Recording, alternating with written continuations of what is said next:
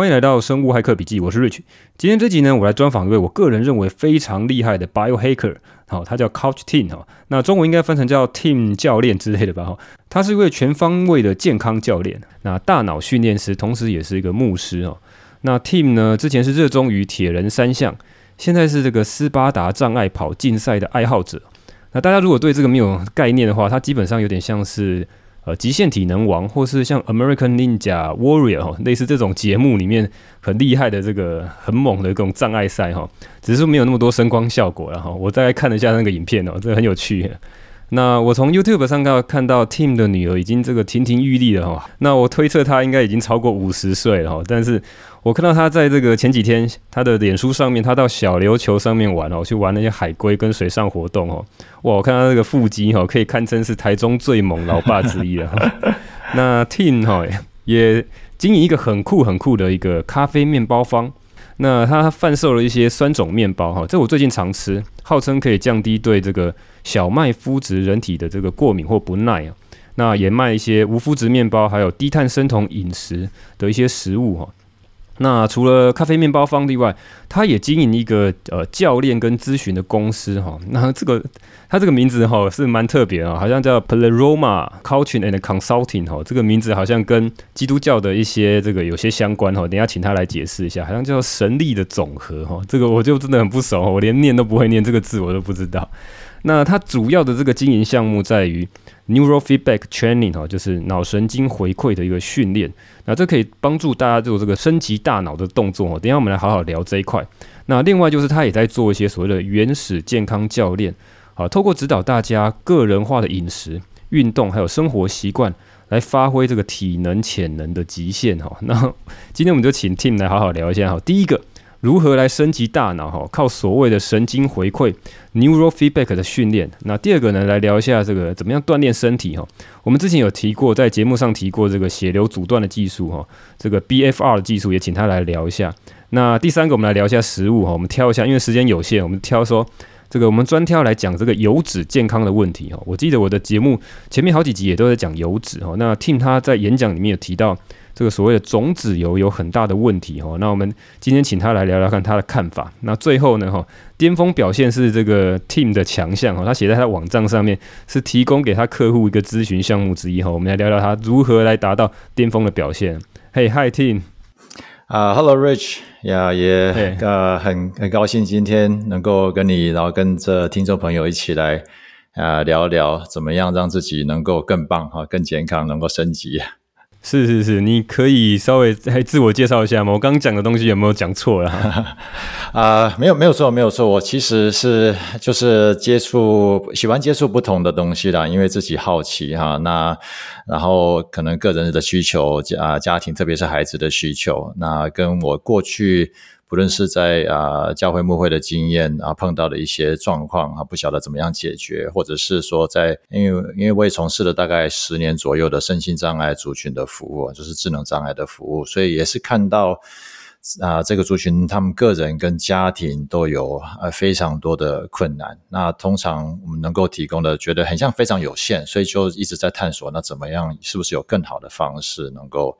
啊、呃、能够帮助自己，也帮助更多的人。嗯嗯，哎、你刚刚提到说你从呃十年以上这个经验，你是在台湾做了一个所谓身心障碍的一个学校吗？还是怎么样？啊、是，我是参与在一所私人的裁判裁判法人的身心障碍服务的单位啦，啊、是专门服务成人的智能障碍者。那我们有啊有提供。住宿呃的呃这种全天候的照顾服务，但是也有可以鼓励他们融合在社会的，不论是工作训练啊，或者是社会参与啦啊，或者是啊经营一些让他们也可以有生产力，这样有有生命价值啊，然后有成就感的这样子的这些事业哈，让让让他们能够跟融入在社会当中。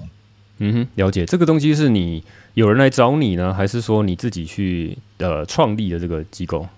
啊，没有，这个是我呃祖父大概将近四十几年前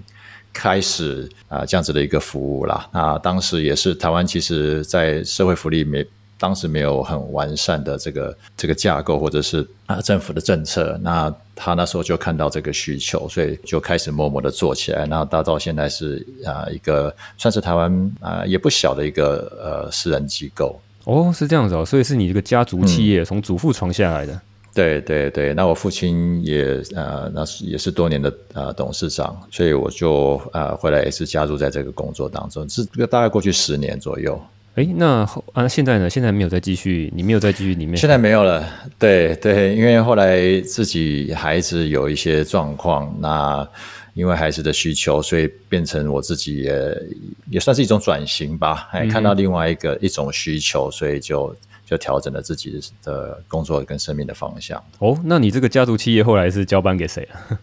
啊、呃，还是还是应该是我叔叔在啊，在经营，oh, okay, 还是你们家族在经营？对对，OK，好，对对对。那可以稍微聊一下，说你在那边呃那个工作经验，跟你现在在做这件事情，是不是有一些帮助或是相关呢？对，其实啊，我、呃、我是觉得我。一直从当时在美国呃教会牧会，然后到身心障碍服务，看到都是不同层面的呃需求。像说在牧会的时候，呃，当然教会可能比较注重的是属灵生命。那可是也看到很多人其实是有一些心理层面的问题。那当时我因为很年轻，当然也没什么经验，所以不晓得像碰到忧郁症啊，或者是有成瘾啊。好，这种当当时认为只是一个属灵层面的问题，那可是现在的了解是有，也许是有大脑的状况，或者是身体生理的一些一些病啊病症等等的，可是我们变成非常片面的去看。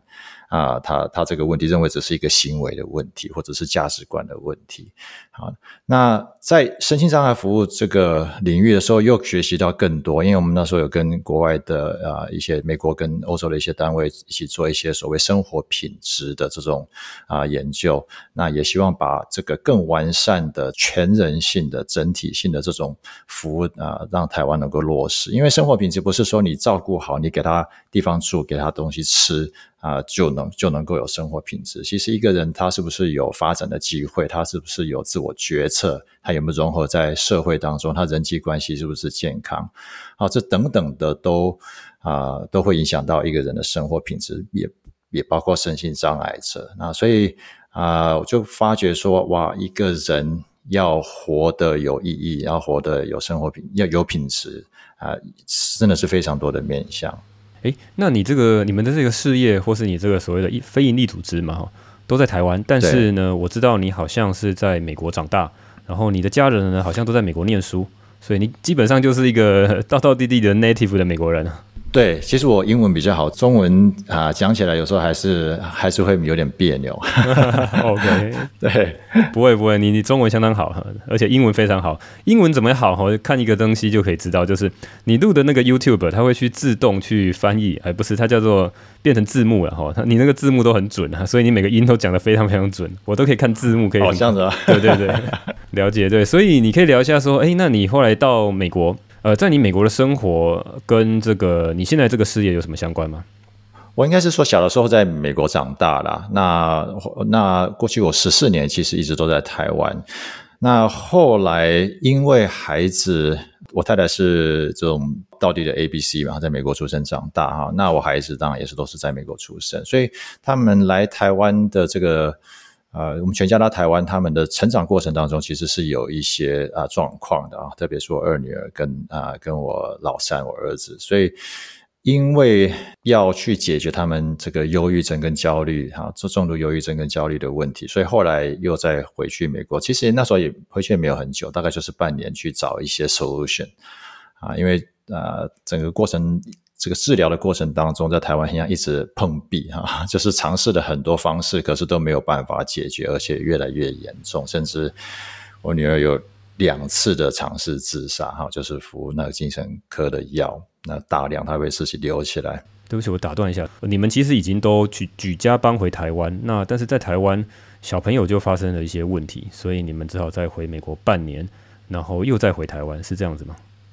对对对。OK，那你你可以继续讲哈。你刚这个就是大家比较有兴趣，就是你现在要解决你自己小朋友的问题，然后呢，才去发展了很多奇奇怪怪各种的技术哈。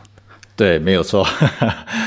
对，那这个其实也蛮多年前，大概七八年、七年前的至少哈。那我一开始是我二女儿啦，我二女儿她那时候是啊、呃、国中的时候就开始有一些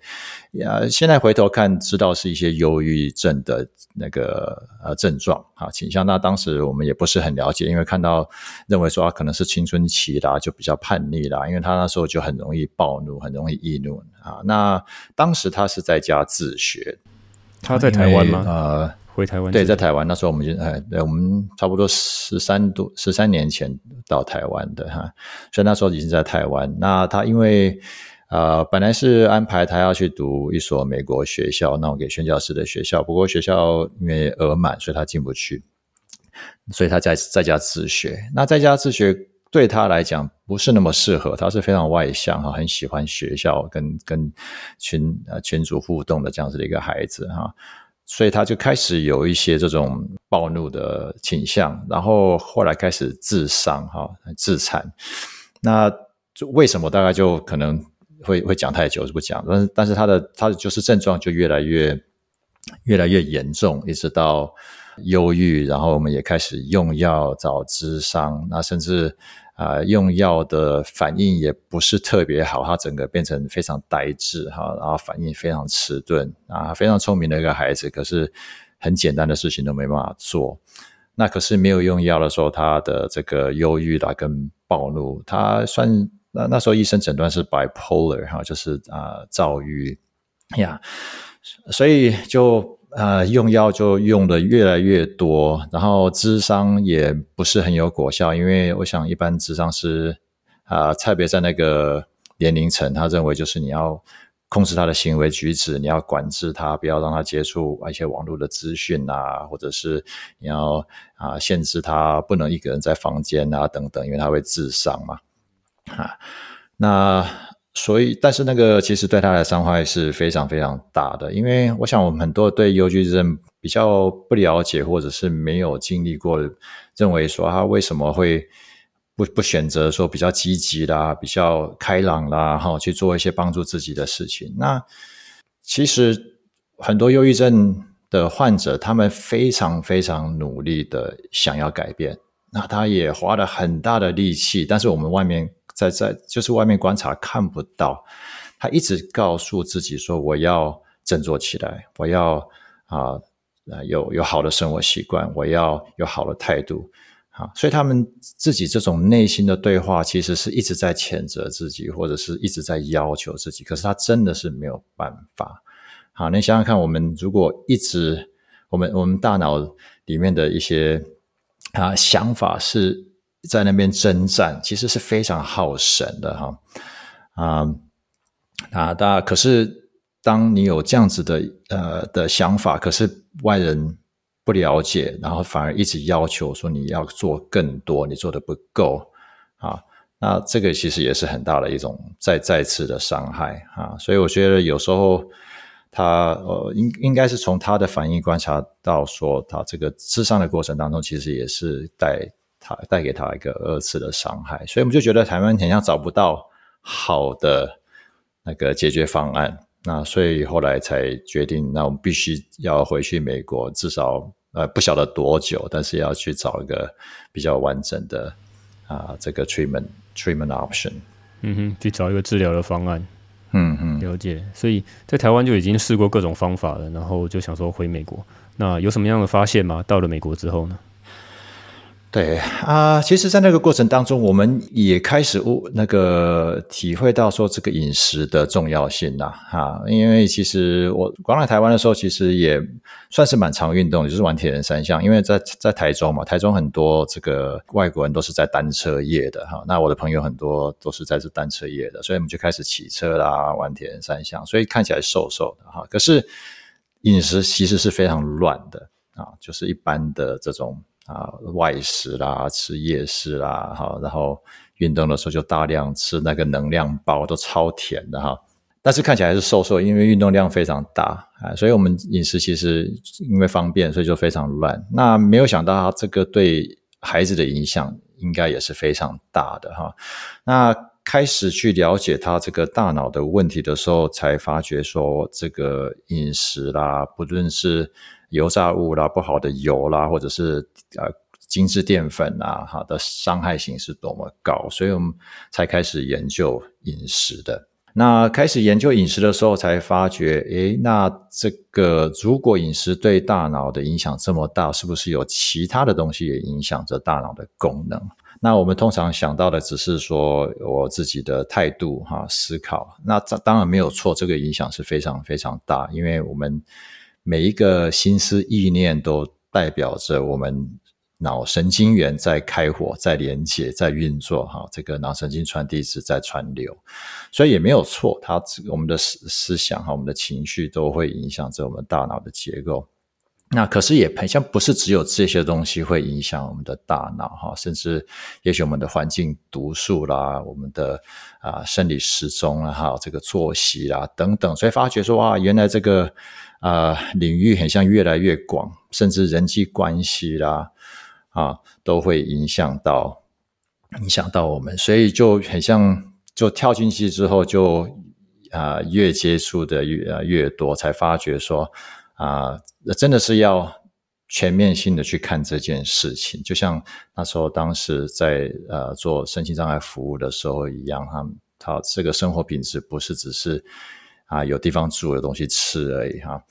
啊这个情绪。啊，社会融合、人际关系，甚至你自己可不可以决定你要做些什么事情，都带来很大的影响。诶，对不起，我打断一下。呃，你刚讲到这么多东西，你是当初怎么样去知道这些事情的？这是很多的面向哦，你是一个一个试，还是说有人跟你讲？哪些面向要怎么去做？你的 study 的过程是怎么样做到？啊、呃，我是非常爱看书的人呐、啊。Oh, OK，以前在在教会牧会的时候，其实就看蛮多这方面的书。呃大概十几年前吧，在管理的书籍上面也开始谈到大脑对啊、呃、人的动机啦、人际关系的这种影响哈，怎么样启发一个人的内在动机等等的啊，所以就开始呃体会到说，原来大脑的。当然，我们知道大脑都很重要，可是没有想到说可以去影响它，然后来啊，让我们整个生活的机能提升。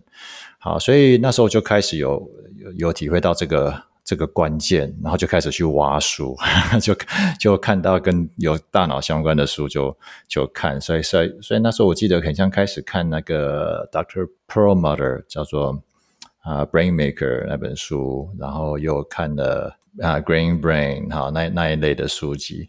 啊，然后看下去之后才，才才发觉，哎，很像这个跟低碳饮食，嗯、或者是某一类型的饮食，啊、他在讲这个谷物都有问题，对，没有错，对对，所以才开始去研究。好，那如果是这样子的话，那我呃，因为那时候我们在做身心障碍服务的时候，也有做啊、呃、中央工厂做面包坊，就是比较做这种台式的面包。哦，对不起，我稍微打断一下吧，就是。那个我我有听到一个讲法，就是很多人在讲肤质这个东西，我稍微插段讲肤质这个东西。好啊好啊。但是我还发现是说，有人有一些医生是在讲说，美国的肤质比较毒，那台湾的肤质好像没那么毒。我不知道这是真的假的，就是台湾人比较没有人在谈这个，而且好像是说症状大家不知道是这个引起的，还是说这个美国好像有另外添加一些食品添加剂，让它这个肤质上面有更多的问题。这个我不知道你有没有特别的研究？我我想都有。好，呃，食品添加剂其实台湾的传统面包也是用的很多，因为那时候我在经营这个呃这个中央工厂啊面包坊的时候，就是做台式面包，因为那个市场主要是这个样子嘛，那才知道说哇，这里面这种呃那个啊面团的这种啊蓬松剂啦，乱七八糟对哇，那个好可怕哦。那所以后来我才自己才做起酸种面包是是这个样子，就觉得还是要做这种最传统。这个打断，这打断了。这打断你的这个思路了，可以再回到你刚刚讲法哈。你就回啊、呃，你刚刚讲你看了很多书嘛，然后你开始很多研究嘛，对不对？对，才发觉说那饮食啊，特别是呃低碳水化合物饮食对大脑的影响力，那也开始接呃了解到说，哎，那这个酮体是不是对大脑的修复哈啊有有帮助啊？生酮饮食对，所以才接触到生酮饮食啊，然后他。特别是我孩子那时候，因为服药非常多，而且他两次自杀，他是就是大量的把那个药品啊留起来，然后一下一次的这样吃下去，所以他那一次啊进急诊室，然后真的是啊、呃，把命救回来啊，那这个 非非常艰辛的一个、哦、一个一个过程哈。我能够听得出来，你当个父亲的这种，现在在讲还是非常的不舍，嗯、有点难过了。是啊，是啊，看到他那个时候，呃，这整个人神经系统是大乱，他一直抖，定不下，停不下来哈。那清肠，然后那救回来，所以他。之后真的是身体是大乱了，神经系统也乱，消化系统也乱，然后他的甲状腺啊等等的，就是很很多的这种健康问题就出来。所以在研究怎么样去修复他的身体的时候，也也是另外一种促使我们去看不同食材啊，不同。养分对身体有什么影响的这样子的一个动机吧？嗯哼，这是个非常大的一个题目。你你的女儿的身体出了很大的问题，你就从各方各面想要帮她解决。对对，也是因为这样子，所以才才开始了解，那什么是不是植物也会有一些影响？那当然不是说所有人对，但是对他来讲，因为他的神经系统特别敏感，所以有一些植物的植物毒素。好，当然这个是植物自我保护保护的机的的机制，可是对他来讲是植酸之类的，对对对，哎，植物多酚啊，植酸啊，对他其实是有一些影响，所以才开始是呃接触到这个像甚至到全肉食饮食啦，比较长时间的断食啦等等的。嗯哼，就听起来大家都觉得，其他人听起来都是这个很极端的饮食，但事实上它可能有一些治疗的效果，对针对特定的问题啊。对，没有错。我其实我也我们也不是长时间在一直在执行这样子的饮食法，嗯嗯、这个我觉得是一种修复的工具吧。嗯哼，那我我记得我上次跟你聊过哈，你说所谓的一个所谓的 game changer 是指你要你找到了这个 neural feedback 的这个方法，然后然后让它回复了这个大脑的功能，蛮大的一个部分，是吗？对，那那当时我们尝试了许多的这种不同啊生活习惯的改变。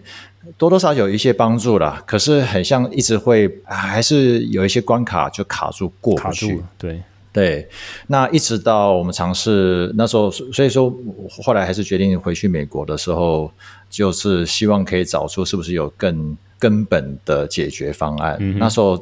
就是因为那个时候才才接触到 neural feedback。那其实我那时候当时也不晓得，就有一个有一位朋友介绍说，你可以去找这一位智商师。那、嗯、那我们就去找他，然后智商师就跟我们说：“哎，我有一种方式，你看看你愿不愿意试试看。”他他就直接训练你、嗯、你的大脑。那当时我们。也完全不晓得这是什么东西哈，啊、嗯呃，听起来很神奇。然后我们就让他就尝试了。那他说：“你这个一定要做，要做二十个 session 哈，二十堂的训练。”对。那因为要时间要够长，你的大脑的结构才会啊、呃、改变，才才会固定下来。那我们已经真的是已经走投无路那种感觉了，所以就好吧，那我们就试试看。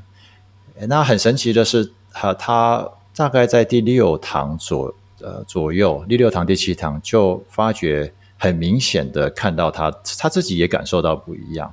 啊，他是当时在是在一个最最低谷最坏的状态，然后就每天可以睡啊、超过呃十二个十四个小时哈，一点精神都没有，那起来也完全没有办法做事啊。他他基本上是这样子的一个一个状态，那他是当时也没有服任何的药，因为他是就是第二第二次自杀后，我们全身大乱，根本不晓得怎么样再恢复那个呃服药啊，嗯哼，啊、呃，所以他是没有服药的状态啊、呃，然后第六次第七次训练之后，他就发觉他早上竟然可以自己起床，嗯哼，然后起来之后竟然有能力去准备东西吃。而且，而且开始，哎，竟然会想运动了、嗯、啊！他其实他是很爱运动，他不是不爱运动，可是他真的没有办法，哦、所以他变成他发觉他可以从啊，重、呃、重新再去做他想要做的事情，嗯、所以我们就觉得很很很惊讶哈！竟然在短短的三个星期、四个星期，有就有这么大的一个改变，哦、这个是我们已经尝试很久啊，都。啊，都没有没有办法去做到的。OK 啊，那这个 neural feedback 就是我们等一下最重要的来今天要来聊的这个话题了哈，这个非常非常感兴趣。其实呢，我在你的 YouTube 上面，你有我有看到你跟你女儿的连线，然后她有在讲说，她当初在试这个 neural feedback 神经回馈的这个训练的时候，当初好像就觉得说，这个东西到底是干嘛哈，根本就不抱任何希望哈，反而有很大的转机啊。对。对，然后好，那我们就来先来聊一下哈，到底什么是这个 neural feedback 哈？讲到这个之前哈，大家可能要先了解一下，其实，在几十年前大概就有一个技术，就是所谓的呃 EEG 哈，double EEG。那这个技术呃，基本上如果比较详细，等下请 Tim 再来补充哈。他我我从外观来看到哈，它就是在你的大脑上面哈，头皮上面粘一些电极。然后呢，它会去侦测你大脑去释放出来一些很微量的一些脑波哈，一些比较小的这个电磁波，然后它可以侦测到不同频率的这个带电磁波或是电波之类的东西哈。那知道这些电波有什么用哈，就可以来去呃，经过一些这个长时间哈，好几十年这个研究哈，大家会发现说，如果你的大脑有一些不平衡的问题啊，包括你有些忧郁啊、焦虑啊，或是有些人是所谓的过动的问题，那这个脑波跟正常人的脑波是不太一样的。那他们就去归纳出来说，到底哈正常人脑波是怎么样的频率？那这个比较不正常的大概是什么样的频率？然后呢，透过你 real time 的哈，你及时的可以知道你现在脑波的情况，然后呢，可以去透过一些简单的训练。哦，可能透过一些声光效果的一些训练，或是震动的训练，哦，达到所谓的神经回馈哈，你及时知道你脑波的状态，然后呢去做训练哦，叫做神经回馈哈，这是我大概知道的一些基本的原理，然后再看看 Tim 你有什么补充的。对，没有错哈，我想这个技术其实是真的是很很久了哈，这是 EEG 啊，Electroencephalogram。啊，或者是说电呃脑电波图哈，已经是很很久的一个技术。是它没有错，它就是侦测我们大脑在运作，因为我们大脑细胞在运作的时候啊，基本上是有啊电流的。那即使是非常非常弱，但是我们可以去侦测到它啊 aggregate，就是它啊加起来整合起来的这个电流。嗯，aggregate。那对，因为我们没有叠加在一起啊，它可能这个因为大脑实在太复杂了，然后它会叠加在一起，最后只能侦测到很微弱的一点这个电流的或是一些电磁波的一些这个讯号了哈。对对对，因为我们的脑细胞这么多，你不可能侦测每一个细胞的它的电流，那个太、嗯、太细了，哈，所以只能够侦测到它的 aggregate。那回馈的意思就是说，我们侦测到某个部位的电流的时候啊，我们一个扩大器去把这个讯号加大，嗯哼，啊，然后让让我们的电脑或者是我们的设备可以去处理这个讯号。了解。好，那他说 feedback 的这这个或者是说回馈的 idea 就是说，他侦测到之后处理之后，他要想办法再播放回来，让你大脑去自己去辨认它。好，那我们播放回来的方式就是靠着视觉、听觉跟触觉。好，基本上我们大脑是在一个头颅里面，它是完全黑暗，没有跟外出接触的嘛。哈，它唯一的它唯一的讯号来源就是要靠着我们的感官。好，我们外、嗯、我们的外部感官也好，内这个体内的感官也好，哈，它就是一定要靠这些。input 才有才有办法得到一些资讯，那我们就利用视觉的 input 啊，然后触觉跟听觉的 input，所以呃这个呃电脑系统跟软体呢就会处理我们侦测到的讯号，然后变成一些视觉的影像也好啦，色泽啦啊、呃、速度啦，就是这种视觉的讯号，然后还有听觉声音的大小强弱啦、频率啦，好还有。啊，触觉，触觉就是靠一个振动器，它这些这些都是会跟着你脑波的变化而变化，所以它就让、嗯、它就及时的让你的这些呃大脑的状况再次播放回来，让你大脑自己去辨认。好，所以这个是一个回馈 feedback。嗯、那我觉得我们大脑真的是非常神奇哈，因为它基本上是像是一个呃 general purpose computing device 哈，它。嗯它不是说一定要特别的功能，但是它就会随时的去辨认它所得到、接收到的这些讯号，然后去解读它到底对他来讲是什么，代表是什么意义。呃，general、啊、很神奇的是，general purpose 应该就是通用的这个电脑，就像一般我们的 PC 可以做很多的功用啊，它不是特定用途的哈。你的意思是这样子？对对对对 对。那时候不晓得该中文要怎么样，好，我帮你翻译一下，对不对？好，我帮你翻译一下。打断你了，你可以继续好了。OK，不会那个对，所以我们大脑就去解读接受到的这个讯号，然后特别是他当他辨认到说这个讯号原来是他自己的状态的时候，他就会开始去做一些调整。他会自己调整吗？我觉得可能可以。还是说，对他这个这个我有点疑问哈，就是说，呃，我我自己有一个经验，我买过一呃，我有一台这个 Muse，它是一个穿戴式的装置哈，放在头上，它也是去侦测这个 EEG，然后呢，它是让你做这个 meditation 用的，所以呢，如果我有进入到 meditation 的状态的时候，它给我一个 feedback，它会有一个鸟叫声。然后你就、嗯、就是连续去抓鸟哈，然后然后那个声音会很清脆，然后它会让我去抓鸟，然后那个鸟的叫声，如果你更进入那个状态，它应该去侦测到某一个这个波长啊，然后跟我讲说，我现在已经进入这个冥想的状态，那然后就会大家有点像是在比赛，嗯、就是看谁抓的鸟比较多。那这样子的 feedback，对对对，我其实是有点需要去刻意去知道说，呃。呃，就是刻意去让我进入这个所谓的冥想的状态，特别的不要分心。那如果我进入这个状态的时候，它才有这个声光的效果，哈，有声音的效果回馈给我。那这让我的训练是说，我知道这样子做。事实上，我好像稍微有点。花点心思，就是我有点意识去做这件事情。那我之前跟你聊过哈，你这边的 neural feedback 是说你完全没有一个意识上面要去大概控制一下大脑，这个很难去讲怎么去控制啊。就是你要进入冥想状态哈，这个稍微教你说啊，观察呼吸或者什么，这个其实很难去教。但是如果他有一个 feedback 说，哎，你现在做到这样是对的，但是刚刚分析呢就就错了哈，那就大概知道这样的分界是不是这样的意思？还是你的 neural feedback 又不太一样？对，它有不同的 modality，不同的训练的方式啦。哦，oh, okay. 所以有有一些训练的方式，像说呃，它有不同的 program，像说像说那个 synchrony 好了，synchrony 它就比较像是你刚才描述的，因为我们要训练某个 alpha 的啊啊、oh. 呃呃、frequency，啊、oh, okay. 或者是频频率，或者是 theta 的频率。嗯哼、uh-huh. 但是呃，我再翻译一下，synchrony 好像是同步的意思哈，哎、同步的这个。对，OK，好。对它，它这种训练就是让你大脑整体的频率是一致的啊，它不同的啊。呃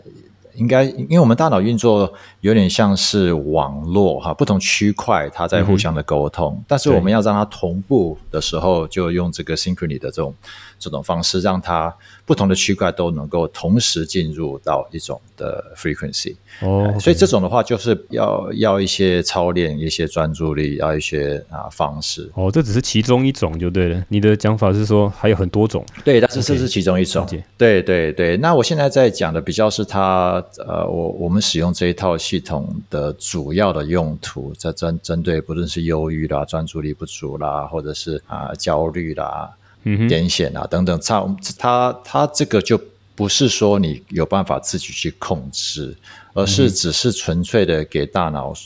讯号，告诉他或者让他自己辨认说他目前的状态是什么，然后让他自己去决定这个是好还是不好。那不好的话，要怎么样去做调整？我我觉得可能可以用一个比喻好了，啊，像说我在做啊运动，我在健身房健身好了，或者是我在在练习跳舞。那有时候我们就自己做了一个动作，好像说我举个啊举个啊杠铃，嗯哼，那你认为你做的姿势很正确？可是你看到镜子的时候，常常会发觉啊，原来我这个地方其实是歪的，或者是那边是凸的。那因为这样子的姿势不正确，所以会受伤。那所以为什么我健身房啊，或者是在那种舞蹈教室啦，就会很多镜子，因为让你可以看到你自己状态的时候，你身体自然就会去调整。不知不觉的调整，有点像是这个样子，不知不觉的调整。OK，对对，得让他自己去辨认。那所以这个都是呃潜意识或者是非意识性的，因为这个是大脑自己这个 decoding 自己在解码，应该在可以可以这样子讲，他在他自己在啊、呃、去辨认说这个讯号的意义是什么，然后他自己去做调整。所以，通常在做训练的时候，不管是什么年龄，状况很小小朋友也可以，他他只要能够看着荧幕，他的大脑的潜意识就会去辨认这个讯号的意义。嗯哼哼。所以你刚刚讲到这些都是比较偏这个，如果你先有一些这个心理上的问题的时候，哦，他来做这个有点类似这个回复嘛，哈，因为这边都不是医疗行为，然后它只是一个训练哦，一个教练的课程，然后。那对，对，那这个东西听起来哈，在你的女儿身上确实是发挥了这个奇效哈，这个很神奇的，有点像奇迹一样哈，发生的这种奇迹，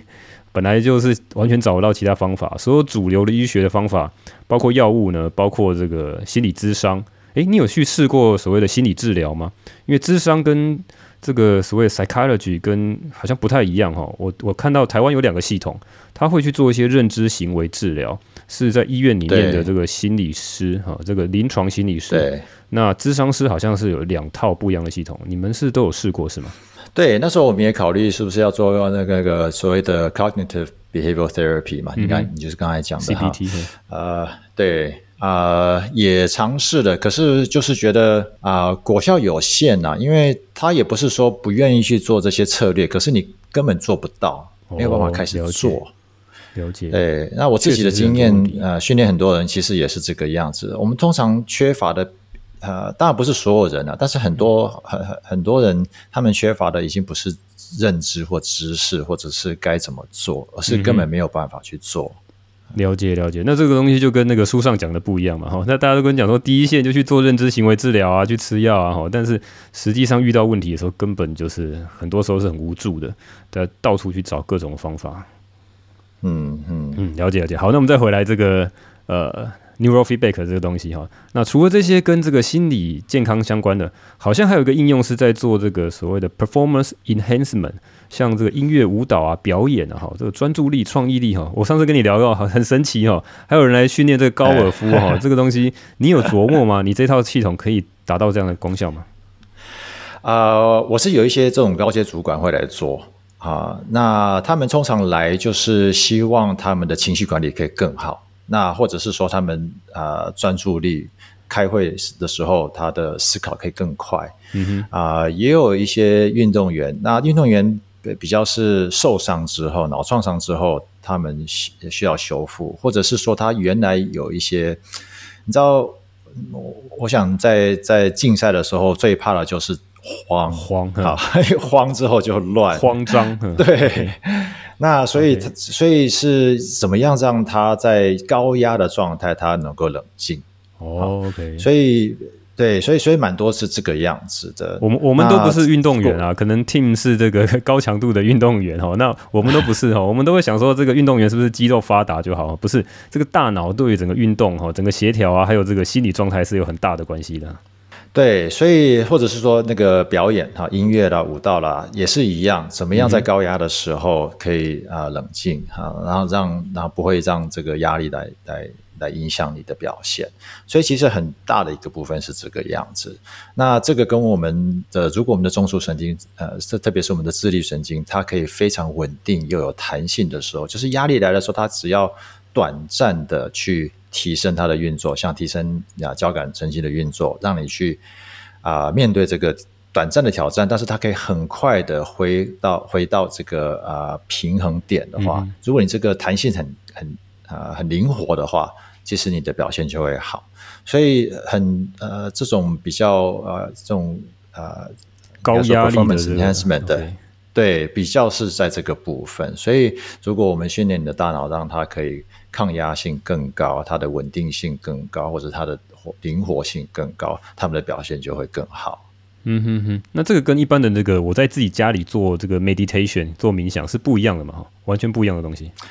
对，不太一样，因为我大概都会要看他针对每一个人他的状况是什么，他什么东西给他压力，然后他在什么方面觉得自这个自我约束的能力比较弱，让让他比较容易慌张，哈，让他比较容易啊焦虑、嗯、啊，要看他的这个 trigger 是什么，那我才会根据他的需求去安排训大脑皮层训练的部位啦、程序啦啊等。了解，我、哦、这个很精细哈，就是你还要去了解他到底什么很 specific 哈，特定什么样的问题，然后了解之后呢，还有特别不同的方式做训练。对对对，嗯，都是非常个别化的。对，非常听起来很神奇啊！就你同一套的设备，竟然可以解决这么多的问题。但事实上，里面呃，我们讲 protocol 啦，哈，就是如果大家对这个资讯工程比较有兴趣哈，protocol 通常是讲通信学定哈。如果是这个资讯软体，但是如果在这个医疗啊，或是这个所谓的心理学哈，protocol 就是哎怎么翻啊？就是个治疗的流程嘛，哦，一步一步该做什么事情啊？哈，对，这个 process 啊，step by step 的步骤，哦，叫做 protocol。所以里面它有很复杂的 protocol 嘛，哈。对它，我觉得最根本还是要了解这个人。啊、呃，所以我通常一开始第一个步骤就是花，其实我会花蛮长的时间去跟他谈，然后很很细的去了解他啊、呃、睡眠状态啦，他的心理状态、行为啦，啊，甚至有是不是有一些生理的反应啊，之前有没有创伤啦，有没有啊、呃、心理创伤也好，成长背景啊，然后家庭状况啦，嗯、他有或者是有没有。脑撞击的这种创伤等等的，嗯、就是各个方面去了解他他的这个基础的状况，然后才去判断那他现在的症状或者是他现在的困难，他想要克服的个跟以前这些发生的事情有什么样的关联？那借此去判断他大脑可能什么地方呃可以加强，或者是呃去去调整，让他可以更好的自我。我突然想到，我们好像漏讲了一个东西哈，就是说。这个神经回馈，或是所谓的脑电波图，这个东西为什么会有效果？哈，其中有一个很重要的一个理论是在讲说，大脑有所谓的神经可塑性。哦，就是说，其实有些部位可能，哦，这个东西我们上次跟 Tim 聊天的时候，他有跟我讲到，哈，这我们刚刚忘了聊，就是神经可塑性，就是说大脑其实是整整体的一个 network，哈，一个网络。所以呢，你如果有些地方比较弱的时候，事实上你是有机会去训练大脑其他的部位。啊，来做代偿哈，我来做补偿哦，帮助他哦。大家是一整个是一个团队嘛哈，其他的神经元来帮助一些比较弱的神经元去部分取代掉它的功能。所以就为什么说我们可以透过后天的训练哦，来达成他原来可能做不到哈，或是他受伤的一些部位的一些这个辅助了哈，大概是这意思嘛，对不对？我们听 我们记错？对对。对对对对，没有错。哎，神呃，哦，大脑神经可塑性，我我想是现在已经是很确定的一个事实，啊，大家都认知的。对对对，确定的。哈，那甚至可以从其他的呃领域也可以看得到这个的可能性。就像说啊，盲人啊，那因为视觉神经啊，因为说眼睛受损，但是你的视觉神经也许还在。那是不是有其他的管道让这个资讯能够进到这些到啊进到你的大脑，然后这个它还是可以去解码哈？所以他们就是有像说有一个装置叫做啊 BrainPort，那它是有一台摄影机，就是挂在你可能挂在你额头，或者是啊戴一副眼镜挂在你眼镜上面，但是它把这个影像转换成你在舌头可以去。啊，借着这个舌头去感受的一种讯号，它是微电流在你舌头上面啊，嗯、很像像差不多一个，我现在现在不晓得还有没有人看过邮票，这么邮票大小的 铜板大小的这个东、嗯、东西，你就含在舌头上面，那它是有啊有些电流刺激你的舌头，但是你的舌头去可以感受到这个讯号的意义代表的是什么意思，然后你的。你的原来的 visual cortex 视觉神经，它就会去啊、呃、去解读这个新管道进来的讯号但是也是要透过一些训训练哈，短暂的训练去理解这个舌头上的电讯号的意义啊，让大脑能够知道。对对对，OK，了解。对，所以它就是等于是同样的一个呃呃大脑的区块，但是它是不同的管道让它去，跟不同的讯号再去、哦、再去让它建立这种新的回路，让。让它有这种视觉的感觉，哦，这是有些证明。听觉其实也是，这是证明，就是说这套系统是有在用的。它是就是有去扫描大脑，去知道说，哦，原来他这个 visual cortex 那边的视觉神经那边确实是介入了，来去理解这些这个视觉上面的东西，就对。对，或者是说你听觉哈，像说你可能是呃啊，就是听觉受损，嗯哼，那你可以用身体的触觉。啊，我记得我不晓得大家有没有看过一一个 TED Talk，是叫做呃呃是呃讲者是 David Eagleman，是呃 Stanford 的一个脑神经啊呃科学的教授跟研究员哈，他们他就发发明一套系统，他是用。啊、呃，可能用用 iPad 啊，或者是手机啦、啊，去接收声音，但是他会用蓝牙的方式把这个讯号转成一呃，你可以穿在身上的一件衣服，上面有很多这种振动器，它是用不同的振动去代表这个声音、嗯、啊，所以你用身体去感觉这个声音，但是你可以解读这个声音代表的意义，所以他们啊、呃，你有这个听觉障碍的人，他就可以用身体感觉。嗯，去了解别人在讲什么东西，了解了解，这就是一些呃，用其他的大脑其他方式来代偿的一些其他的证据了哈。就是我之前你上次也跟我讲过这两个例子，蛮有趣的。对对，所以是神经可塑性。塑性对，那我们继续来聊一下比较深入的东西哈，就是一般我们其他的节目可能就讲到说说哦，这个 Neural Feedback 很厉害，然后用到哪些应用哈，那是不是那就到这边结束哈？但是我们今天还要继续深挖一下哈，因为神经回馈这个技术，我其实也在访谈 team 之前呢，前几年我大概有。呃，很认真的去 study 一下，因为我 我最早这个被启蒙就是那个呃 Dave Asprey 嘛哈，他也曾经常常在提到这个 neural feedback 哈，他自己开了一个公司，好像叫做 Forty Years of Zen 哈，就是他说 呃一般人哈，这个你没办法像一般人去禅修四十年，好，但是呢，你来我这边哈，来来来，我帮你做一个很特殊高科技的训练。让你能够一次增加数十年的功力哈，他说只要几周哈，只要 weeks 哈，不用 decades 哈，不用几十年就可以增加你这个所谓禅修的功力哈。我是觉得他这个商人是讲的很夸张啊，我不知道是真的假的。那我一直对这东西非常的有兴趣，所以我也读了很多的这个学术上面的论文。那我发现他这个技术其实已经研究了数十年，但是到现在还是有一些争议。好，那这争议点我们就来聊一下。我看到他最多的研究就是在讲头治疗所谓的注意力不足过动症，好的 ADHD，好，大量的研究都在针针对这个 neural feedback 怎么样去治疗这个过动症的问题。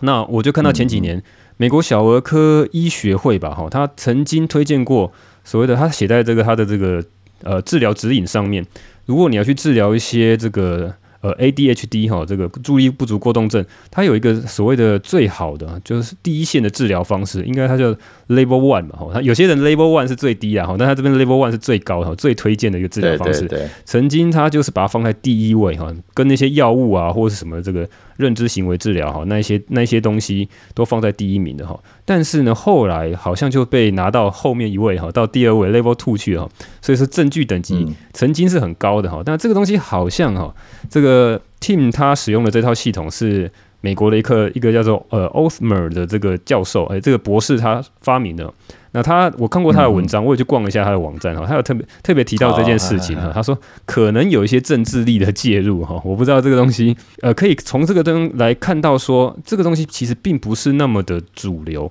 但事实上，你在台湾也看到很多的心理师啊，临尤其是临床心理师，他们也蛮多人在学习这个神经回馈的技术，然后确实是有用在临床上面给人家来做一些治疗的应用哈，所以它也不是一个完全没有证据，其实证据蛮多的，只是说其中有相当多的争议哈。那政治力的介入，就是有些人会说可能会挡到某些像比如说药厂的财路哈，这都是。臆测然后但没有证据。对，那这边再跟 Tin 来聊一下了哈，就是你怎么看？好，现在呃，我知道你用的这个技术哈，我特别去逛了一下呃那个 EEG Info 这个网站，然后里面有很多的文件，我也大概呃挑了几篇来看了一下。我发现它使用的这个技术跟现在目前主流哦，我看到其实台湾市面上也有很多，像其实有很多呃所谓的医学会啊，或者什么呃心理学会，他们有在推广这个神经回馈的这些技术，他们也办了很多工作坊，嗯嗯嗯，然后他们使用的这些技术跟这里哈 Tim 他所采用的这些技术其实不太一样哦。那可以来稍微聊一下这个东西，包括说使用的这些呃 frequency 哈，所谓的脑波的频率有什么不一样哈？可以来聊一下吗？嗯嗯嗯。对，哇，这个就是真的就蛮深入了，蛮硬核的哈。我们这个节目专门来 聊一些很 hardcore 的东西。好，我先讲一下哈，就是我为什么要聊这个东西哈，就是说我的节目比较常常会，当然很多人会想要听说哦，我直接跟你讲说怎么样去做 biohacking 哈，你就这样子做就可以了哦。你要脑波你就去训练脑波就好了哦，你要吃营养品就去吃好了，但是你不知道为什么要这样做。然后，当你遇到一件事情哈，因为我们常常谈的东西都是很有争议的东西，所以如果你没有办法去知道啊，有一些基本的 knowledge 去了解，说你怎么去辨认哦，这个 Rich 有没有鬼扯，然 后或者是谁有没有鬼扯，很多人跟你讲说这个有效，那个有效哈，那你你可能要去培养一些这个能力。我希望我们听众呢，大概能够理解一些东西。我们怎么样去看某一件事情哈，到底有没有 evidence 哈？那当然也听一些这个成功经验啊。嗯、那今天刚好请到 Tin 来讲哦，他是这方面的专家。至于那个这个有没有一些政治啊政治力介入？呃，我不晓得这个是不是算是阴谋论了哈。这个没关系，这就是我们当八卦来谈。然后就是我刚好看到这个他那个博士有讲到这件事情。好，那这不是我们的重点哈。重点是说哈，哎，你你们这一套系统跟一般这个主流哈，他们所谓标准的治疗方式似乎不太一样哈。就我们来针对的，因为比较多资料就是这个 ADHD 嘛哈。我们来聊一下说你这个到底有什么不一样，好不好？好好好。那个，其实我自己的经验也是蛮多 ADHD 相关的，特别是儿童哈。那那那时候来找我，那比较多家长是因为他们看到药效性的这些副作用，那他们希望可以找就是非啊非药物治疗的方式，或者是训练的方式、改善的方式哈。啊，那至于他是不是为什么第一线到第二线啊？啊，当然，呃，美国小儿科呃协会的这种推荐，我想他们背后应应该还是有他们的理由啦。那因为我自己的看到，在这个领域，是因为它呃方式跟 protocol 实在太多了，太多种，对，太多种哈。你真的很难去辨认说到底是 neural feedback 本身的问题，还是这个 protocol 的问题，还是设备的问题，还是说这个 trainer therapist？这边我解释一下，我帮我帮 team 翻译一下哈。这个东西可以大家想象一下，就是说一样是叫中医哦，但是每个中医可能开的药方哈，或是他治疗的方式哈，比如针灸的方式、下针的方式不一样哈，那你不能够去。呃，你的讲法应该说不能够是一竿子打翻一船人说，说啊，这整个东西就是没有效果。嗯、那可能是某个师傅的功夫不够到位，或者他使用的方法不是针对这样的问题啊，是不是这意思？对对，因为这不像不像说是药物，它就是很明确的，它的这个这个 chemical structure 是什么，然后大家给的剂量是什么，这个很明确。对，那这个每个。啊、uh,，trainer 哈、uh, 用的方式啊，uh, 设备啊、uh, 等等就都不太一样，所以它这个变数就很多啦。嗯哼，哎，我我想这个可能是背后的复杂性的的其中一个原因。了解。那他每个每六个月都会来 review 一下，说他现在推荐的治疗方式是哦，美国儿科医学会了哈，那就是六个月会改一下他的这个治疗的指引哈。那没关系，我们来聊一下你这边。独有的一门技术哈，一般我在看到这个使用这个 neurofeedback 啊，他们通常会去训练这个西塔波跟贝塔波的比值，哦，一般它叫做 TBR 吧哈，theta to beta 的 ratio 哈，就是它会除一个比值，那希望这个比值去往下降，那就代表说你可以更专注哈。我我看到的资料是这样子哈。那你的技术好像是讲到所谓的 infra low frequency 的这个要怎么翻呢？这个超级低频嘛，哈，这极低频的一个方式哈。对对对，一般的可能有像说啊，训练某一个频率哈，像说刚你讲的，你讲的那个 theta beta 的这个呃比率啦，或者是啊专门去强化 alpha 波哈，alpha 波很像，因为它是在呃操作在啊八到十十二左右的这个那这个 frequency，那它很像是介在我们这个比较高频跟低频的当中，它有点像是整合高低频的这样子一个功能在，所以如果你可以强化这个部分，像很多人认为他想要。比较稳定啊，他呃，特别是冥想啊，他就希望可以强化这个。嗯、那有所以你就专门训练这个 alpha 波去强化它。那或者是说，呃，之前有比较多是训练所谓这个 sensory motor 啊，SMR 它这个啊感觉动作频率的这个这个区块的。那因为他们认为说，如果它的这个强度这个。呃，比较低的时候，你是在比较稳定的状态，所以它就会去去让你的大脑得到这样子的一个资讯。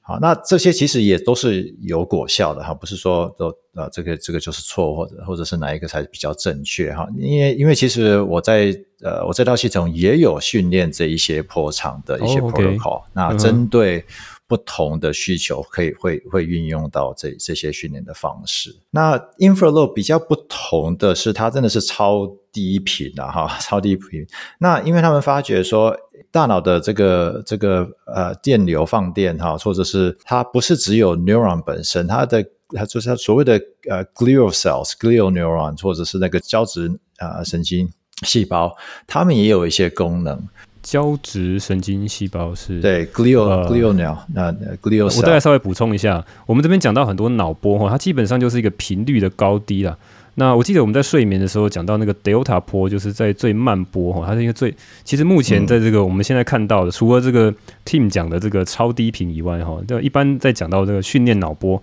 都会从 delta 或者是 theta 或者是 alpha beta，大概这这四个波开始训练。那基本上它就是从这个很比较低频，从零点一赫兹哦到三点五赫兹，然后 theta 可能是四到七赫兹，它就是一个频段了，大概就是这样子。然后训练不同的这个频率的这个。这个中间这个频段哈，来去训练它到底它高一点还是低一点呢？哈，那 好，那请请再继续。好，我打断你，不好意思。哎，没有，谢谢你这样补充。像那个有时候应该是要有一些给一些背景啊，不然不晓得。因为你 你可能已经都很熟了，那我们可能有些听众不晓得，我稍微呃帮你翻译一下。OK，好，所以他们发觉是这个呃，glial 就是胶质呃呃神经细胞哈，他们的这些活动跟大脑不同的 region 哈，就是网络的区域的这种互动，嗯、他们会有一些这种超低频的现象是可以侦测得到啊。那而且这个是跟我们的所谓的这种啊 ultradian cycle。的这个变化有关，ultradian cycle，ultradian cycle，哎，我不晓得该怎么翻译，因为这它这个不是不是说呃不是 circadian rhythm，circadian rhythm 是二十每二十四小时的，那 ultradian 是差不多每九十分钟到一个一百二十分钟的这样子的一个一个比较短的周期就对了，对，比较短的周期。那通常我们的呃自律神经系统啦，我们的荷尔蒙啦，哈，那个等等啊，血压啊，都会有这种。啊、uh,，ultradian 比较短周期的 cycle，这个可以稍微仔细解释一下吗？这个东西，这个 cycle 是拿来做什么用的？应该是说，我们这整个生理呃生理时钟二十四小时的周期中间会分成很多很多段啊、哦，所以它对，那它也是也是一种 cycle，也是有高有低的。呃，我记得 Andrew Huberman。他也是，他也是一个那个，他是一个，诶，他是在什么哪一所？他是一个教授，好像也是在 Stanford 的样子，嗯、也是一个教授。对，他有常常讲到说，我们的专注力啊、呃，其实也是会跟着这个 Australian cycle 在跑。那跟这跟我们的、的我们的压力腺素 cortisol 啦，跟我们的呃一些荷尔蒙的释放有关。所以他他也是建议说，我们如果把我们的工作是分分为这个差不多九十分钟，是应该是。呃，最有效率，每九十分钟有一个有一个 break，然后再.然后再到下一个 cycle。好，那这跟我们的自律神经其实也是有这样子的一个周期在跑。所以他们发觉说，这种 glial cell 啊，这个啊胶质细胞跟这个 ultradian cycle 跟啊自律神经的运作是有关联性的。那这个超低周波的呃的或超低频的频率，反映着这个 glial cell glial neuron 的。的运作，所以它就是挑这个超低频的讯号来成为我们的这个回馈的讯号，让大脑去辨认它自己目前这个超低频的这个，也许可以解释说这个是呃神经胶质细胞它运作的状态。那因为它这个跟你的自律神经有关，跟你这个啊 ultradian 的周期有关，所以它就会去强化或者是修复。这这方面的运作，那特别是因为它训练的方式又是去让不同大脑区块的这个网络互动啊去做调整。因为有时候我们认为说，好，可能只是训练说，像说如果是要强化专注力，就训练前额叶。那可是前额叶它也不是独立运作，它一定是会跟我们的啊中脑的部分，也许边缘系统的一些功能，它会有一些互动。好，因为边缘系统可能比较是在侦测说有没有一些危险性。那如果比较强烈的情绪反应的时候，你可能需要一些前额叶的去控制它，或者去啊、呃、阻止它的一些运作等等。其实只是其中一部分就对了。对，所以其实我们不是我们大脑运作不是只有那一个部分需要去强化或者是减轻哈。它因为它这个是有这种呃网络效应 network。它有一种 push 跟 pull，所以他的想法是：那我们要去找出怎么样让大脑可以得到它自己不同呃这些不同网络的互动关系的资讯，让它去辨认。所以他用这种呃 infrared 啊超这个超低频的方式。诶，你刚对不起，那个字可以给我拼一下吗？就是你讲这个 Australian cycle 这个。这个是怎么字？我我英文没那么好。OK，U L T R A D I A N。这个我们我又学到一个这个 term 了哈，那之后我可以再多查一下。好，那我已经查完资料，再回来插入这段录音，因为我怕这边如果不补充哦，有点大家好像听不太懂。那所谓的 circadian rhythm 呢，就是所谓的二十四小时这种日夜节律了。那这边提到还有另外一种比较短的周期，叫 atridian cycle 哈。那这东西比较著名的，就是我们之前常讲的睡眠的周期哈，还记得吗？从深睡到浅睡哦，它会反复从深睡、浅睡、深睡、浅睡，大概是九十分钟一个循环的周期。这就是一个最经典的 atridian cycle。那在深睡期的时候，大脑可以侦测到最慢的波哈，之前我们讲过叫 Delta 波，它最慢最慢的波大概就是零点一或零点五。好，那以零点五赫兹为例哈，它代表是说每一秒才能完成半个波哦，两秒才能完成一个完整的一个周期。那比起这种最高频率的脑波，像伽马波哈，四十赫兹很有名哦，有个伽马波代表一秒呢就会上下震动四十次哦，叭叭叭四十次。那 Delta 波是两秒才一次哈，四十比上那个零点五哈，那你就知道说 Delta 波够慢了吧？但是呢，比起 Delta 波还有更慢的波，叫做超慢周期，就是刚刚讲的这种深睡期、浅睡期这种九十分钟才一次的这个周期哈，它会慢到什么？它换算成这个赫兹的话，会慢到零点零零零一八赫兹哈，就是 Delta 才零点五哈，它是零点零零零一八。那人体的很多生理活动，我们都可以观察到有这样子一天内的多次的周期，比如说像你的食欲，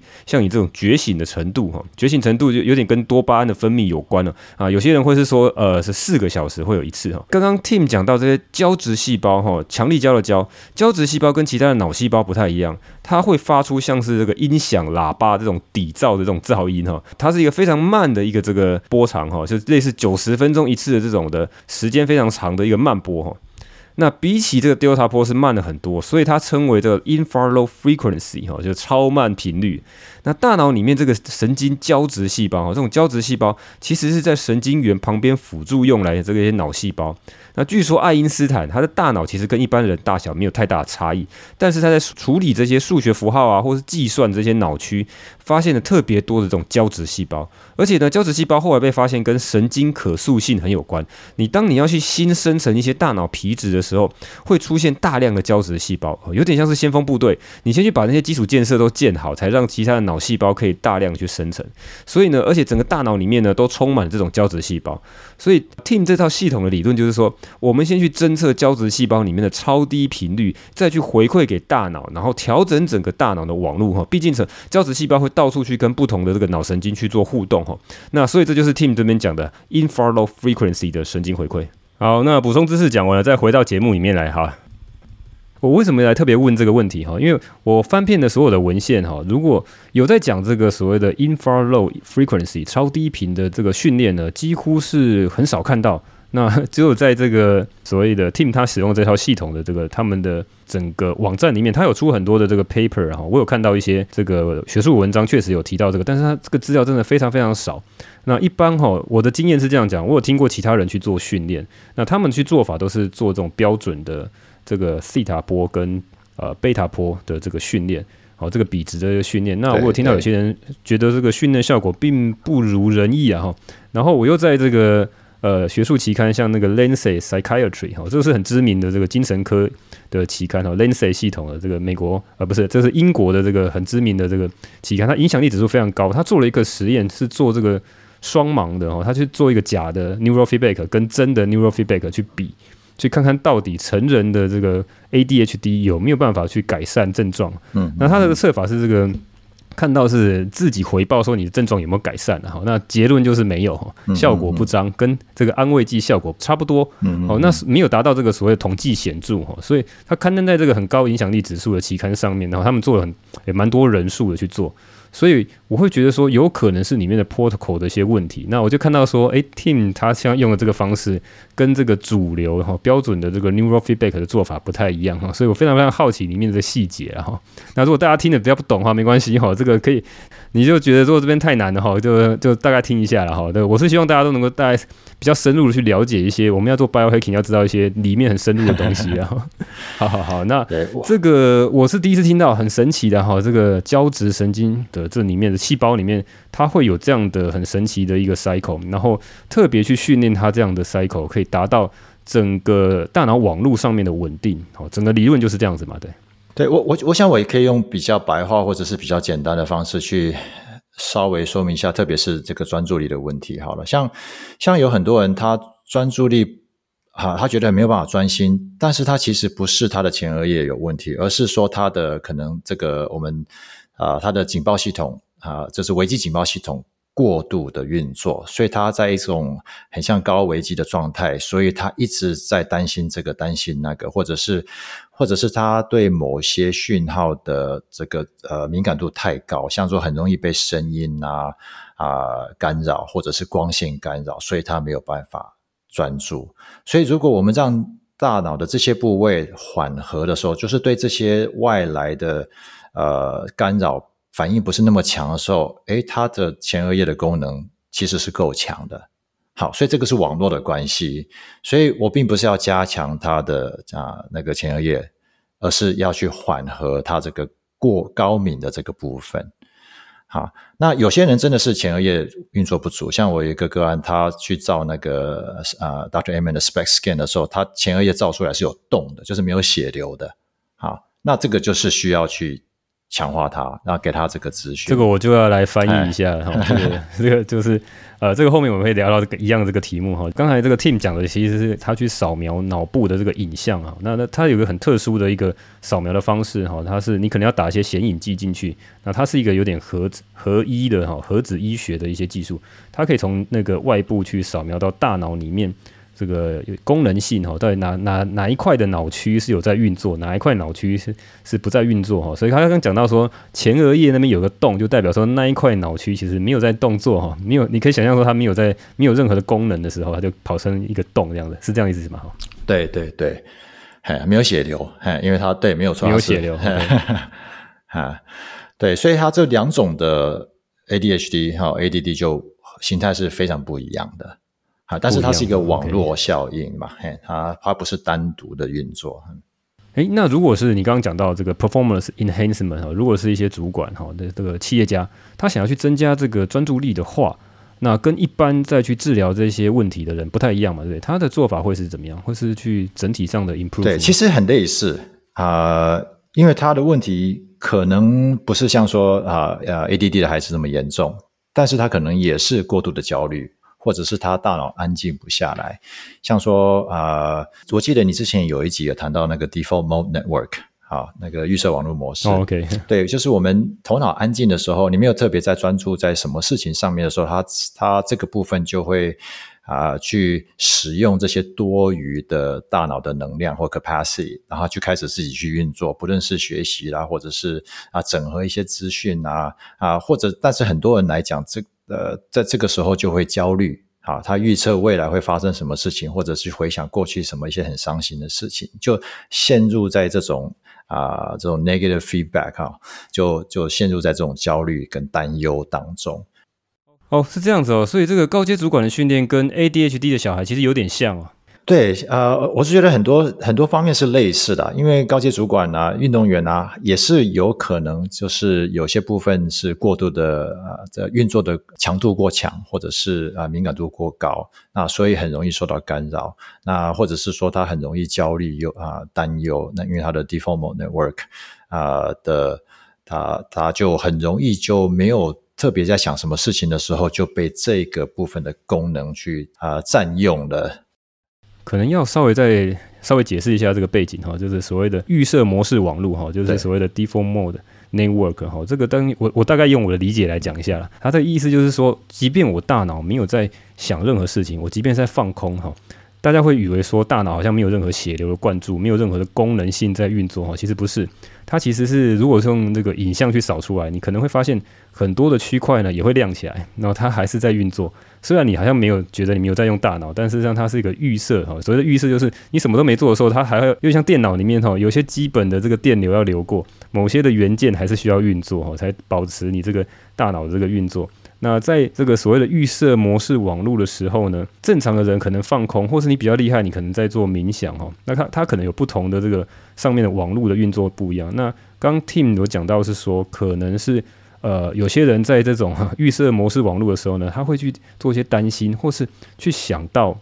呃未来有些事情在担心什么，或是想到过去有什么事情在纠结哦。那可能就会产生一些比较不一样的这个。网络模式的 pattern 哦，那进而影响到你的专注力或各种这个大脑的功能啊，我这样解释对不对？对对对，没有错，完全对对对，完全正确。对啊，对，所以这个就会影响到我们的表现，因为我们的可能啊，我们的专注力就会被被拉开啦，啊，或者是我们就变成身体会有这种啊焦虑的反应啊，我们的可能交感神经就会启动啦，然后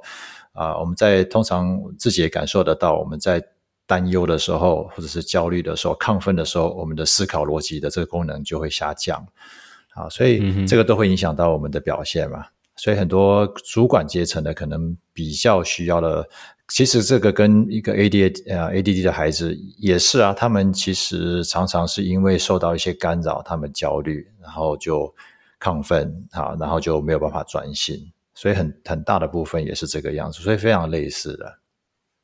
哦，了解了解，这个这个其实让我想到一件事情，就是说现在的医学哦太过去。专精的去分工去精细，即便是你在研究大脑的时候，很多人就会想说啊，我这个专注力就是前额叶的问题，所以我就想要特别去训练某一个区块啊。但是有另外一个讲法，有点像是所谓的全人医学或者什么自然医学或是中医的想法哈，他们的讲法是讲全观的哈，holistic 哈，想要看全局的来去做整个系统的稳定的哈。我我在想。呃，你们这边这个 neural feedback 的概念有点类似。对，就是大脑它虽然在不同的区块有有功能，可是它是互相在影响的，不是只是单区块。所以我觉得这个 i 啊、uh, inflow 它的想法啊它的概念，我觉得有效啊或者是说它的特别的部分，就是是主要是它是用网络的概念去想。所以我们在训练的时候，不是单一部位，它一定是至少有两个部位同时。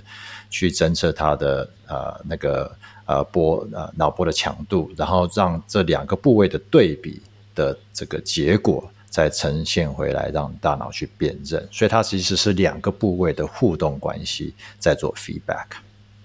哦，好酷！那你可以稍微讲一下，假设今天我是一个主管要去找你哈，然后我来训练的时候，我是怎样看到一台赛车吗？还是什么？我要看到什么画面，然后有什么互动给我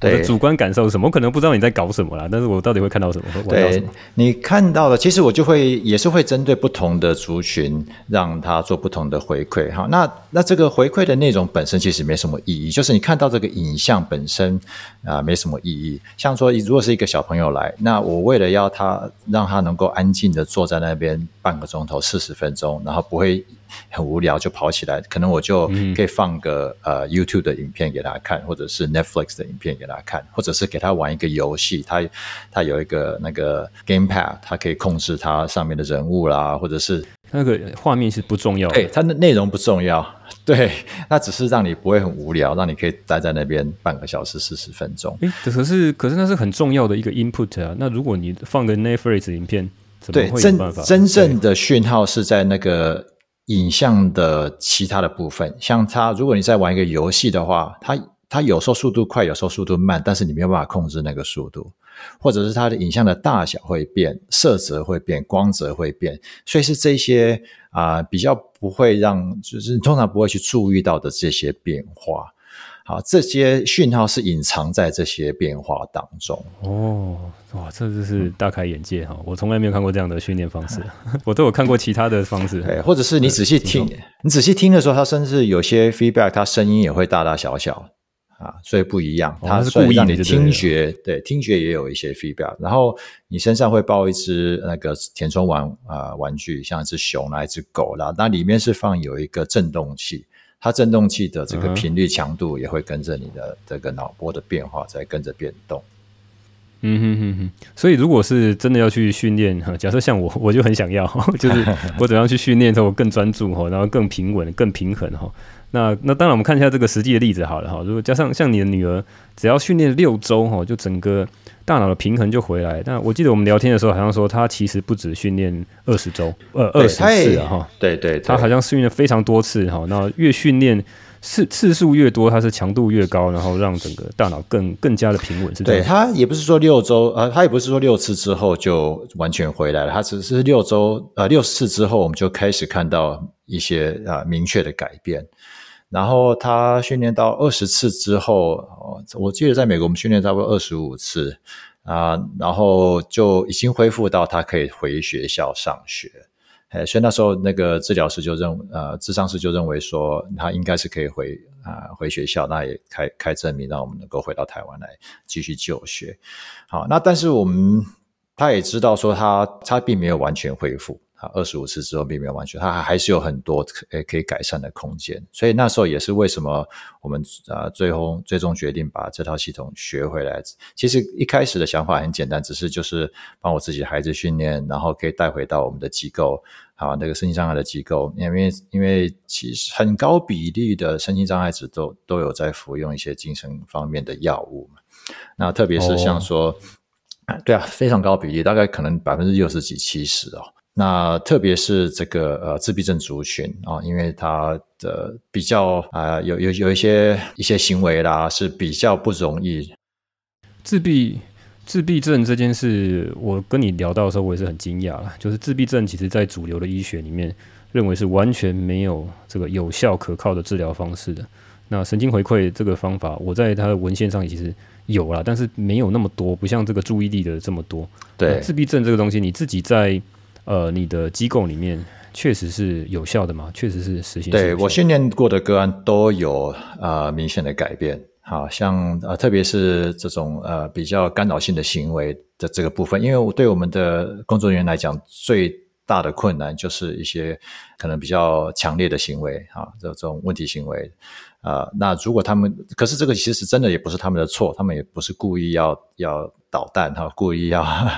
故意要干扰哈，他其实是他们自己有非常多的。不舒服，不论是外面讯号的这个刺激也好，或者是他体内讯号的刺激，所以如果可以缓和这个部分，他们自我约束的能力就就提升了。那这个工作人员也比较不会那么辛苦。对，所以嗯嗯，了解。呃、对我训练曾经尝试过，那时候我特别是挑一些自闭症的个案在做训练啊。哇，那真的是砸重金哈，就是为了训练女儿，然后就直接把一整套系统还去上课，再把它学回来，对，把它搞定了。了解了解，好。那这个话题我们就聊到这边，反正就是很神奇的哈。这个 Neurofeedback，那因为 Tim 他自己本身就是在台中有在帮人家做这个训练哈。如果说大家有兴趣的话，可以来多了解一下。那这个话题我们聊到这边，OK，有什么要补充的吗？哈，我觉得这个话题真的很有趣啊。我我其实花了很多时间来 study，因为我觉得这个东西实在太太有趣了，太厉害了，太强大的这个 biohacking。对我我自己的感受真的是也是很深啊，就像说我也会用一些其他的 modality，像说那个 Dave Asprey 讲说啊，这个几十年的功可以缩短，不过真的是这样子啊，特别是用那个 synchrony，真的是这样子，真的用那个 synchrony 的 protocol 啊，当然没有讲他的么，没有他讲的那么离谱啦，因为我像我自己是基督徒，也是做很多这种灵修嘛，那训练过后的这个果效真的是差很多啦，我自己我女儿也是很深的感受。所以是有差的，哎。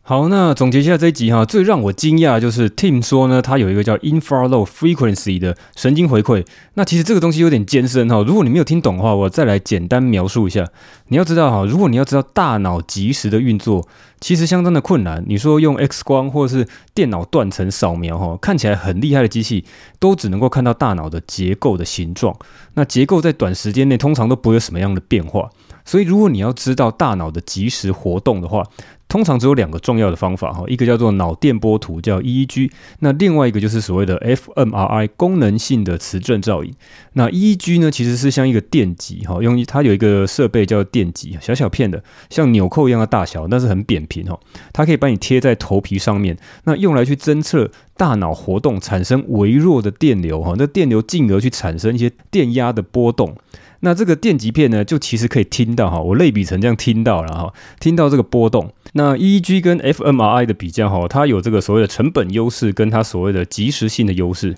所以呢，比起 fMRI 来讲，fMRI 呢是哦超级体积庞然大物的这个所谓的功能性磁振造影。fMRI 哈，fMRI 你知道吗？都是有点像那个小山洞一样哈，那个巨大的机器，你躺着被拖进去这样，嗯，然后进去之后呢？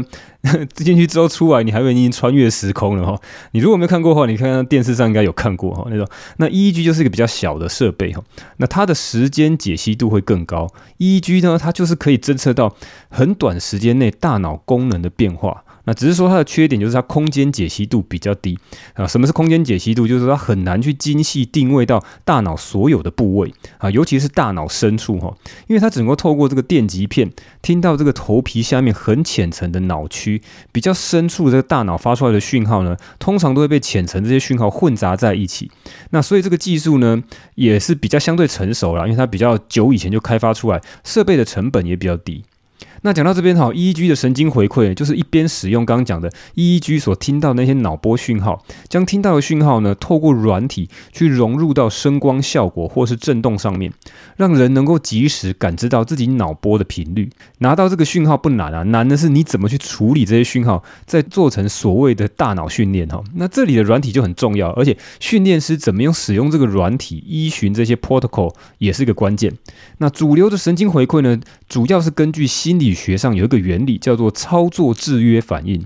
那或者称为叫做强化学习 （reinforcement learning） 哈。如果你是搞人工智慧，你应该知道这个东西哈，叫很主流的这个 AI 演算法呢。最有名的哈，就是叫做强化学习啊，因为为什么啊？因为当初 AlphaGo 哈，就是那个世界最强的 AI 围棋程式嘛哈，它用的就是所谓强化学习的电脑演算法哈，打败天下无敌手了。那回到人的身上哈，人体试验的身上，你可以想象成说，神经回馈就是用操作制约或所谓强化学习的方法。那这个方法呢，很简单的解释就是说，它不让你知道标准的答案，好，让你不断的去测试错误，去试错。如果你猜对了哈。那最后他就会给你一些小小的奖励，比如说呢，你的荧幕呢会跑得比较快。那如果你猜错了哈，他会给你一个小小的惩罚，比如说你的声音变小。